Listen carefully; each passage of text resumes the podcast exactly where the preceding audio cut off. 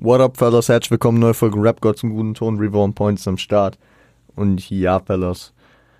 Äh, ich hab's ja schon angekündigt in der Folge letzten Freitag. Wir wollen ähnlich, ja, beziehungsweise halt, wie wir bei Kimo auch die frühen Jahre uns angeschaut haben, wollen wir äh, das heute bei Kanye tun. Genau, dass das bei Kanye ist, hatte ich noch nicht dazu gesagt, sage ich jetzt. Und ähm, genau ich habe mir, habe mir gewisse Sachen aufgeschrieben, ich habe mir ein bisschen was notiert. Es, ähm, meine primäre Quelle, aus der ich praktisch die ganzen Informationen hier schöpfe, neben, keine Ahnung, Wikipedia, Zusammenfassung, äh, äh, Lyrics, verschiedenen Mixtapes, ähm, ist die Netflix-Doku, beziehungsweise die Doku äh, Genius eine Kanye-Trilogie, äh, die auf Netflix verfügbar ist, ähm,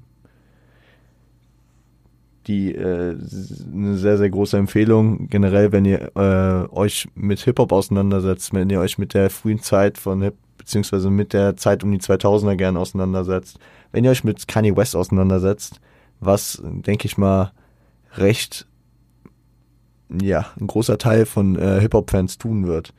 Und äh, ich kann auch Leuten, die keine Hip-Hop-Fans sind, und das werde ich auch weiterhin tun, diese Doku empfehlen und ans Herz legen, weil Kanye West, egal wie und auf egal wel, welche Art er äh, in den letzten Jahren negativ polarisiert, äh, diese Doku weist sehr, sehr nice die Anfänge und die Person hinter dem, was man in der Öffentlichkeit heute sieht, auf. Und deswegen, ähm, ja, Kanye West, äh, seine frühen Jahre, nehmen wir heute ein bisschen unter die Lupe. Die Doku ähm, besteht eigentlich, man könnte es fast aus Found Footage, also, naja, es ist nicht Found Footage, aber es ist, es ist Footage, was ähm, Co äh, Cody Simmons, ein, äh, ja, in erster Linie Comedian, der äh, Ende der 90er auf Kanye, beziehungsweise Ende der 90er neben seiner Comedy nebenbei angefangen hat, äh, Interviews mit Rappern zu führen. Channel Zero äh, hieß das Format. Äh, und ja, lief gut. Und irgendwann äh, hat er auch Kanye kennengelernt. Das wird in der Doku auch alles äh, mit aufgegriffen. Und äh, hat den Entschluss gefasst, alle seine aktiven Projekte zu unterbrechen zu beenden, ja, auszusetzen, um äh, Kanye zu filmen und Kanye zu begleiten, dokumentarisch. Und das hat er, ja, der Plan war es nicht, das so lang zu ziehen, aber letzten Endes äh, haben wir mit teilweise Lücken, also ich sag mal so, die ersten Jahre, um die es heute hier auch gehen soll, hat er äh, sehr, sehr intensiv mit Kanye verbracht und sehr, sehr intensiv äh, äh, dokumentiert. Später äh, sind durchaus äh, mehrere Lücken. Ähm, dennoch äh, zieht, also um, um die Dimensionen darzugeben, die äh, Dokumentation hat drei Teile, a ungefähr 90 Minuten und die ersten beiden Teile drehen sich um die Zeit zwischen 1900 98, glaube ich, und 2004. Und die, der dritte Teil bezieht sich dann auf die Zeit danach bis ungefähr 2020. Ne? Dann, äh, am Ende geht es um Dawn da, um den äh, Run für die Present, Presidency. Äh, ja. Also ähm, große Empfehlung. Ich habe sie auch ein bisschen zu lang aufgeschoben. Ähm, hatte aber generell immer wieder Bock, mich mit Kanye auseinanderzusetzen. Ähm, und äh, deswegen, die ersten zwei Teile sind für diese Folge hier praktisch, was heißt relevant? Äh, ich einfach, weil, weil es, egal wie ausführlich ich es, ich es jetzt machen würde, wäre es zum einen einfach abkopiert und zum zweiten äh, würde es immer noch nicht der, dieser, dieser Detail, diesem Detailreichtum dieser Doku äh, das Wasser reichen können, weswegen ich es einfach lasse. Ich äh, werde versuchen, hier nicht alles nachzuerzählen, sondern wichtige Punkte und Zusammenhänge auf Kanyes Weg zu seinem kommerziellen äh, Durchbruch, zu seinem äh, Erfolg und zu seinen Anfängen als äh, anerkannter Rapper ähm, ja, hier darzulegen. Deswegen, ich, ja, wir starten einfach mal rein. Ich würde sagen, ja, Kanye wurde äh, am 8. Juni 1977 in Atlanta geboren und ist mit drei Jahren nach der Trennung seiner Eltern äh, Donda West und äh, Ray West ähm, mit seiner Mutter Donda nach Chicago gezogen. Lebte da, ähm, sag ich mal, in einem, in einem Vorort, in, einem kleinen, in einer kleinen Gemeinde namens Oak Lawn, äh, südwestlich von Chicago, in einer ja, guten Mittelklasse-Gemeinde. Seine äh, Mutter war äh, Dozentin äh, zu dem Zeitpunkt und ähm, mit zehn Jahren zogen, äh, zogen die beiden zeitweise dann sogar nach China, wo sie an einer äh, Universität unterrichtete. Kamen natürlich auch wieder zurück. Sonst, so, ja, was ist natürlich, aber äh, die kamen wieder zurück. Und ich will jetzt nicht herunterbeten, wie Kanye, äh, wann er mit was angefangen hat. Finde hier super auf Wikipedia da geschrieben, wann er angefangen hat, äh, künstlerisch zu arbeiten, wann er angefangen hat zu rappen und was auch immer. Sagen wir, als Drittklässler hat er angefangen zu rappen und es gibt da auch Aufnahmen äh, in, in der Dokumentation, die nicht von Kudi sind, sondern äh, halt Familienaufnahmen, wo Kanye einfach durch den Raum läuft als drei Käse hoch und die ganze Zeit am Rappen ist. Äh, und in der siebten Klasse komponierte er Tracks, also schaffte sich dann noch das Produzieren. Das, wofür ihn viele ja äh, primär sahen und äh, immer noch sehen, ähm, noch praktisch in sein, in sein Skillset.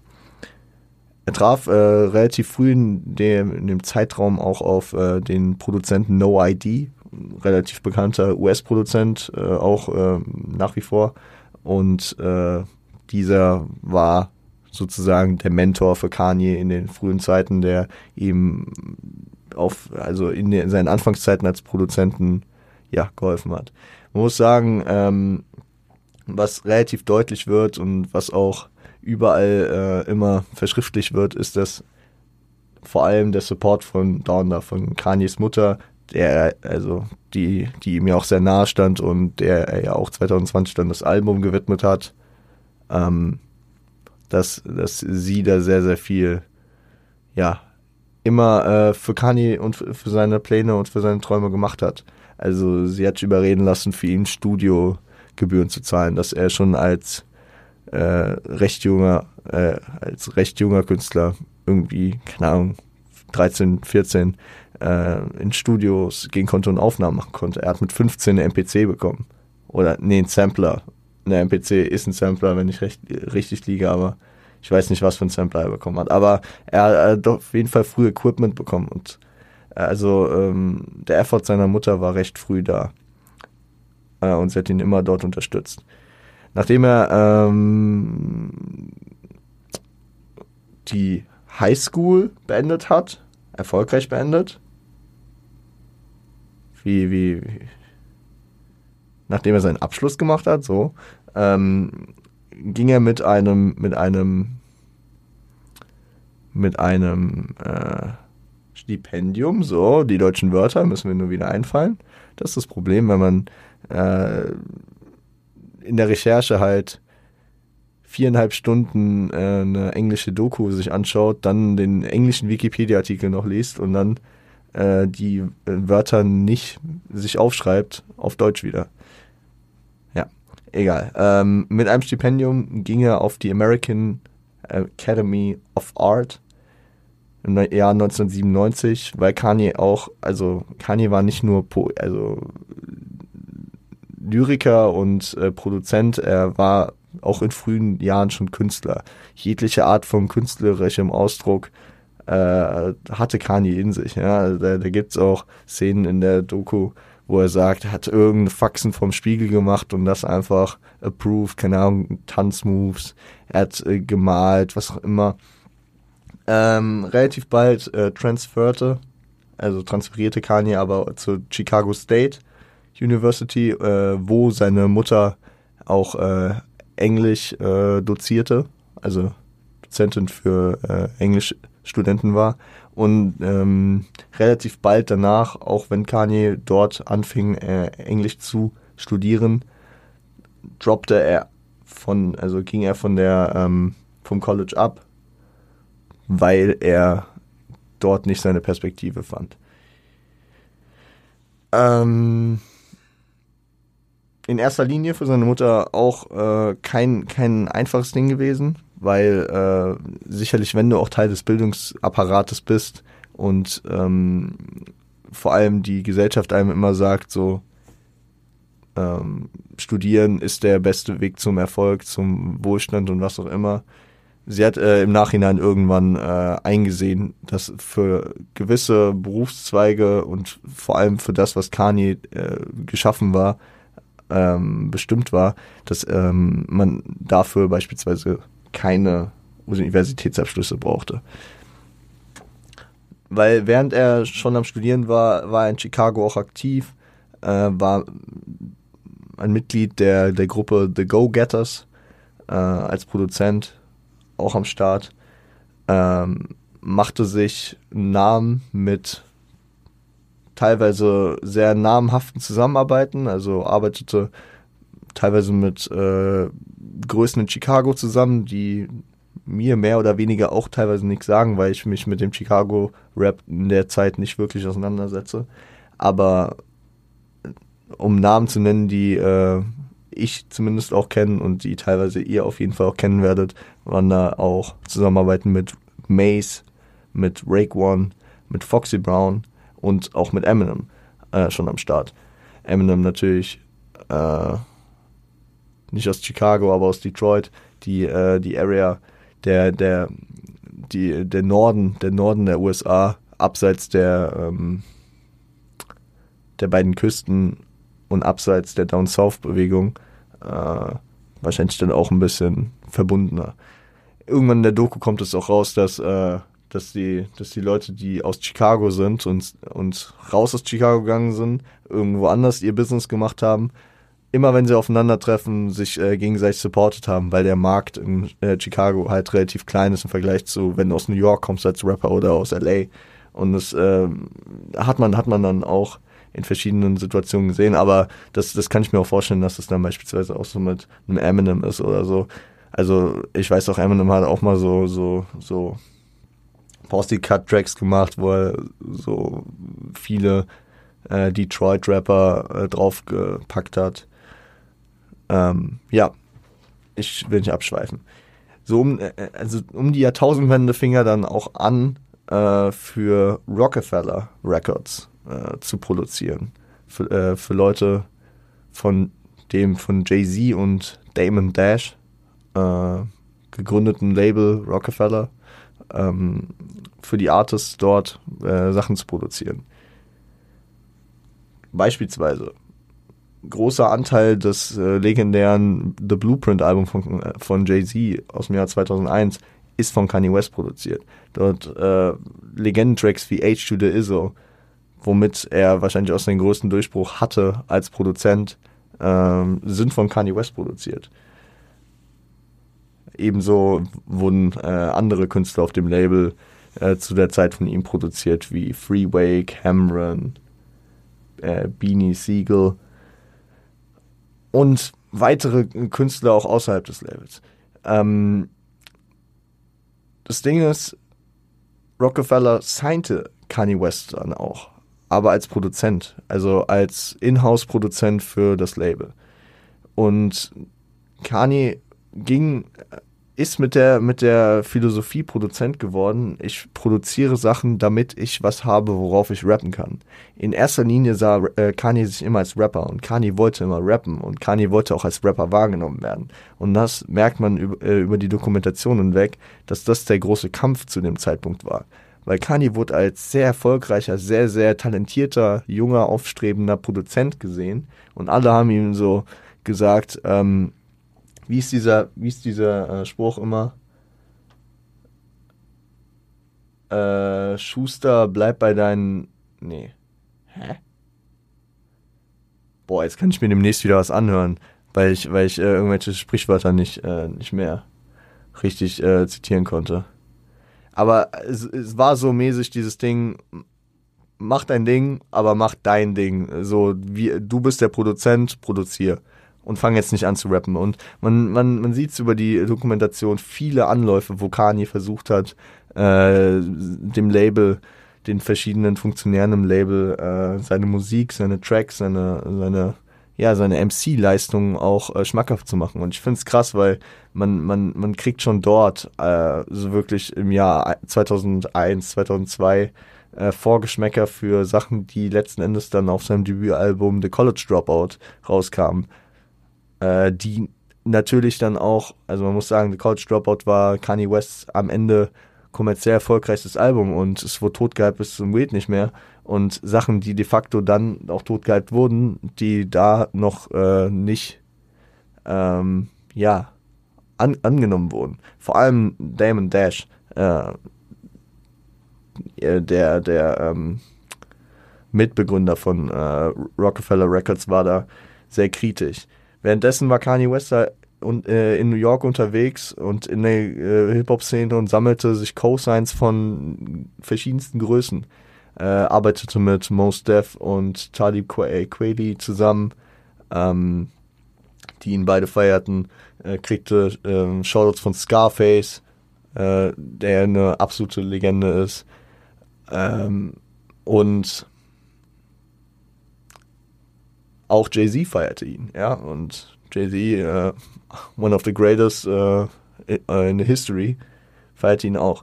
Das Thema, was, was äh, wahrscheinlich, also was, was Damon Dash immer anführte und was, was so das Ding war, ist, dass Kanye West nicht der, der äh, Prototyp Gangster-Rapper war. Das, was damals gesucht wurde. Man, man suchte zu dem Zeitpunkt den nächsten Biggie, den nächsten Jay-Z, den nächsten DMX, den nächsten 50 Cent, die äh, Rapper, die damals polarisierten und groß wurden. Also Jay, äh, Biggie war damals schon tot, aber so in der, in der Riege, in der, in der Art wurden die Leute äh, gesucht. Und äh, in diesem ja eher Fashion-Typ wie äh, wie kam es auch in der Doku irgendwann raus, äh, äh, dem, dem Rapper zwischen Rucksack und äh, fresher Style mit Goldkette. Ähm, in dem Image sah keiner das, also sah vor allem Damon Dash nicht das Potenzial. Währenddessen suchte Kanye sich dann auch Alternativen, alternative Labels, weil er äh, Rockefeller ja nicht überzeugen konnte, unter anderem Raucous Records. Raucous kennen wir äh, vor allem beziehungsweise kennen wir bislang nur äh, durch Blackstar. Wir haben äh, die Blackstar-Folge zum Def und Talib Kweli gemacht. Ähm, er versuchte da sein Glück, weil er auch mit äh, den beiden äh, zusammenarbeitete und äh, die äh, da vielleicht auch ein gutes Wort für ihn einlegten. Bei Capitol Records versuchte er es und der A&R feierte ihn, am Ende konnten, konnte die Labelbosse aber nicht überzeugt werden letzten Endes, wahrscheinlich auch im, unter dem Druck, der da aufgebaut wurde, signte Rockefeller ihm auch als Rapper, pushte ihn aber immer noch nicht primär in seinen, in seinen Efforts äh, zu rappen. Bis Kanye, und das muss man halt immer in der ganzen Sache sehen und erkennen, wie immer aus eigener Kraft sich äh, durchboxte und äh, hier und da keine äh, Möglichkeit ausließ, äh, an seinem Traum festzuhalten und weiterzumachen, bis er nämlich Jay-Z überzeugen konnte, für äh, in, in der Arbeit für dessen Album The Blueprint 2 ähm, einen Part aufzunehmen, beziehungsweise sich halt im Studio zu beweisen und vielleicht auf dem Album zu landen, was letzten Endes auch funktionierte. Er kam auf äh, den Track The Bounce von The Blueprint 2 und Kanye war wirklich, man sieht diese Studio-Session in, in, in, in der Dokumentation und es ist, äh, es fällt viel von ihm ab, weil wenn Jay-Z ihn auf sein Album holt und Jay-Z, der ja Teilgründer äh, und Teilchef des Labels ist, ihm dieses Co-Sign gibt, dass er äh, ihn hier unterstützt und äh, auch als Rapper sieht, dann wäre es praktisch so dieser Schritt gewesen. Wenig später wendete sich aber so ein bisschen das Blatt. Ich ähm, ich kann jetzt nicht groß Spannung aufbauen, das funktioniert irgendwie nicht. Jedenfalls am 23. Oktober 2002 kam es leider dann dazu, dass Kanye West ähm, am Steuer seines Wagens äh, einschlief und äh, in frühen Morgenstunden in Kalifornien einen Autounfall hatte, wobei sein Kiefer gebrochen wurde.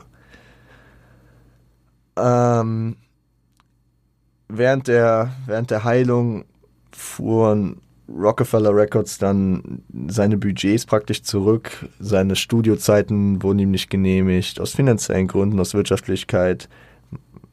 Er sollte praktisch wieder weiter einfach produzieren, er sollte sich ausruhen, er sollte äh, erstmal genesen und äh, da, da äh, konnte Kanye wieder nicht ruhig halten und machte auf eigene Faust weiter. Äh, suchte bei anderen Rappern auf dem Label und abseits des Labels immer Möglichkeiten, äh, Studio-Sessions zu organisieren. Damals war es halt auch nicht so einfach. Äh, ich meine, heutzutage, man kann, jeder Mensch kann theoretisch ein bisschen Geld in die Hand nehmen und ein Studio buchen. Oder man kann mit relativ geringen Mitteln äh, sich auch äh, ein bisschen was studiotechnisch einrichten. Aber damals waren die Studios meistens äh, den Labels untergeordnet. Also ein Label hatte ein Studio und dann gab es da ein Schedule und äh, jeder hatte seine Slots, wo er ins Studio konnte. Und dann hatte, sieht man da, wie er irgendwie zehn Minuten Zeit mit Ludacris gemeinsam im Studio sucht oder sich dann freut, dass er äh, bei Jamie Foxx, der ein privates Studio zu Hause hat, eine Session machen kann. Wo by the way, dann auch äh, Slow Jams, ein späteres Single für College Dropout, ähm, äh, entstand. Was auch sehr, sehr wichtig war äh, in der Zeit, waren äh, die eigenen Mixtapes, äh, die Kanye auf er eigene Faust produzierte. Erst Get Well Soon, später auch noch I'm Good. Ähm, aber der große Durchbruch, womit alles dann ja final funktionieren sollte, war Through the Wire. Through the Wire war der Track, den Kanye praktisch in seinem Frust während seiner Genese ähm, als erstes aufnahm, noch mit verdrahtetem Mund.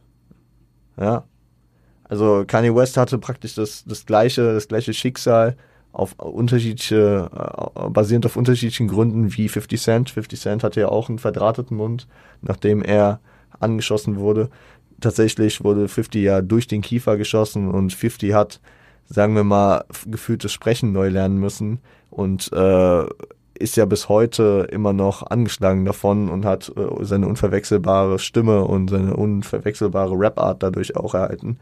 Bei Kanye ähm, war es halt anders und Kanye, man hat durch seinen verdrahteten Kiefer man hat es gehört, aber man konnte ihn weiterhin verstehen und man hört, wenn man Through the Wire hört, wirklich diese, diese, äh, diese, ja, diesen verdrahteten Kiefer und ähm, ist eine sehr, sehr gute Doppeldeutigkeit, weil er praktisch über diese, diese äh, Setbacks spricht, die Sachen, die zurückwerfen und wir, wir gehen vielleicht irgendwann mal, also wir gehen irgendwann, äh, ich will jetzt nicht zu sehr hier in die Trackbesprechung eingehen, deswegen Through the Wire, der Track, ähm, mit dem er also jeden begeisterte, der, äh, der, sag ich mal, von Hip-Hop mehr Ahnung hatte und dem er den zeigte. Also da gibt's eine ganz geile äh, Stelle, wo, wo er den äh, Pharrell Williams zeigt. Der komplett ausrastet im Studio, aus dem Studio rausgeht, äh, sagt, Digga, ich habe von dir zwei Tracks gehört und du bist einer meiner Favorite Artists. Und Pharrell Williams ist ja bis heute einer der größten Produzenten und damals auch schon gewesen. Teil der Neptunes und keine Ahnung produziert 2022 zusammen mit Kanye dann das Pusha T-Album oder ist ja an vielen Ecken und Enden am Start. Ähm und äh, Kanye war dann auch dabei, für Through the Wire ein äh, Video zu drehen. Und bei der Release-Party dieses Videos,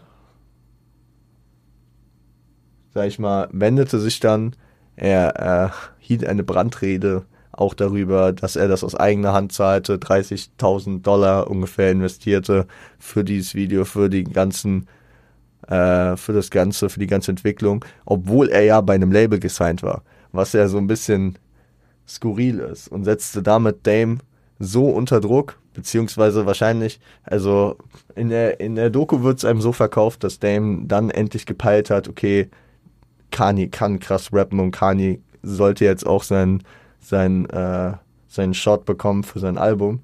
Aber wahrscheinlich war es auch einfach der Druck, den Kanye ausübte. Viele haben Through the Wire gefeiert. Es wurde wirklich äh, damals in den Charts, Musik, Fernsehen, was auch immer, wurde es äh, wirklich, also es hat immensen Hype kreiert und ähm, vor allem nach dem Video-Release nochmal. Und das war dann wirklich dieser, dieser Punkt, wo äh, Rockefeller Records ihm dann das äh, Album zusicherte. Ja, ein bisschen, ein bisschen holprig, ein bisschen, keine Ahnung. Ja, schwer zu definieren hier. Es ist äh, alles nicht so an einem Strang immer. Es sind viele laufende Prozesse, die ineinander gegriffen haben und deswegen finde ich auch die Wahl dieses äh, Footage aus dieser Cam, die einfach Kudi, ja, mit der Kudi einfach Kanye hinterhergelaufen ist und alles so mitgefilmt hat. Das finde ich so passend für diesen Werdegang, weil es so viele Ups und Downs und so viele Hin und Hers gibt. Dann äh, ist er da zurück in Chicago, dann ist er da in LA äh, bei seiner man sieht ihn beim Zahnarzt, wie, wie die ihm da die äh, Drähte entfernen und was auch immer. Und äh, die haben wirklich alles mitgefilmt. Und die haben wirklich die, so, man, man verpasst nichts. Und während man diese Doku schaut, denkt man, okay, ich verstehe immer mehr diese Person dahinter. Und man sieht diesen Mann, Kani, einfach so viel. Und man versteht die Person dahinter. Man sieht seine Mutter, Donda, die für ihn ja so eine wichtige Person ist. Ähm, die da ähm, Zitate prägt, ähm, die ähm, einfach äh, mit ihrer Art so eine Herzlichkeit ausstrahlt und so diese, diese, diese Unterstützung an Kani ausstrahlt, die, die man einfach, ja, degt. Und äh, ja, ich finde, ich kann, ich kann Kani, nachdem ich diese Doku gesehen habe, in vielen, in sehr vielen Lebenslagen viel besser verstehen und auch seinen Werdegang irgendwie besser einordnen für mich. Und deswegen, ähm, ja, ich mach's jetzt einfach fest. Ich, äh, wir reden nächste Woche über College Dropout. Ich denke, wir werden das auf zwei Folgen splitten, ne? Äh, auf Oldschool. Aber äh, lasst nächste Woche dann direkt hier weitermachen und inhaltlich dann in das Album reingehen. Dann reden wir auch nochmal über die Promophase so ein bisschen, äh, führen das praktisch Hand in Hand hier weiter. Ähm, aber dann, dann, dann sind wir so ein bisschen im Thema. Ich kann es euch nur empfehlen, checkt äh, Genius ab. Äh, sucht einfach bei Netflix Kanye, weil Genius wird nicht wie Genius geschrieben, sondern J-E-E-N Y-U-H-S. Also so ein bisschen mit den Kanye, Jesus, Je Namen, äh, mit den, mit den Buchstaben ein bisschen äh, rumgespielt. Äh, dann findet ihr das direkt. Und ähm, ich, ich bin normal nicht so einer, der, der irgendwas sagt, so, ja, man darf nichts äh, äh, synchronisiert gucken, tut's hier nicht. Also, ähm, weil man einfach so diese ganzen Charakter, diese ganze Attitude, die, die kriegt man wahrscheinlich nicht synchronisiert. Ähm, ich, ich bin der Meinung, dass die deutsche Synchronkultur sehr, sehr gut ist ähm, und es auch, keine Ahnung, bei hoch, hoch äh, prämierten Serien oder Filmen absolut keine Schande ist, die auf Deutsch äh, synchronisiert zu gucken, in der Regel. Aber äh, hier würde ich jedem empfehlen, das auf Englisch zu gucken, mit Untertiteln. Tipp dafür, äh, wer, wer, wer das noch nicht weiß. Also, ich erzähle jetzt hier keinen großen Geheimtipp, aber das ist so ein Ding, was manche Leute nicht verstehen oder beziehungsweise sich keine Gedanken drüber machen. Guckt keine Untertitel äh, in einer anderen Sprache als das, was ihr guckt. Also weil wenn ihr anfangt, eine englische äh, Audiospur mit einer mit deutschen Untertiteln zu schauen, dann lernt ihr nicht dazu und versteht das Englische besser, sondern ihr lest nur die ganze Zeit das Deutsche mit und hört gar nicht mehr hin. Deswegen englische Untertitel, wenn ihr sie braucht. Wenn nicht, lasst sie weg. Aber ich würde sie sogar sehr empfehlen, weil, weil, keine Ahnung, Soundqualität nicht immer die beste ist, weil viel halt einfach mit einem Camcorder gefilmt wurde. Aber ja. Ähm, mich hat das Ding sehr affected. Ich fand das Ding sehr, sehr krass. Ähm, in jeglicher Lage. Und äh, ich werde es auch weiterhin Freunden empfehlen, die äh, ich, ich denke da an ein, zwei Personen in meinem Umfeld, die, die Kanye halt absolut nicht leiden können, die, die, äh, die mir dann immer so zugestehen, ja, er macht krasse Musik, aber die Person ist halt scheiße. Und äh, im Rahmen von Krankheit, von einer Menge, die eine Person geprägt hat, nimmt, äh, bringt, bringt äh, diese, diese Dokumentation viel, dass man äh, Kanye vielleicht besser beziehungsweise in Teilen vielleicht auch verstehen kann. Auch wenn ich natürlich nicht hinter allem stehe, was Kanye macht oder gemacht hat. Ne? Das muss man hier ganz klar in Kontext setzen.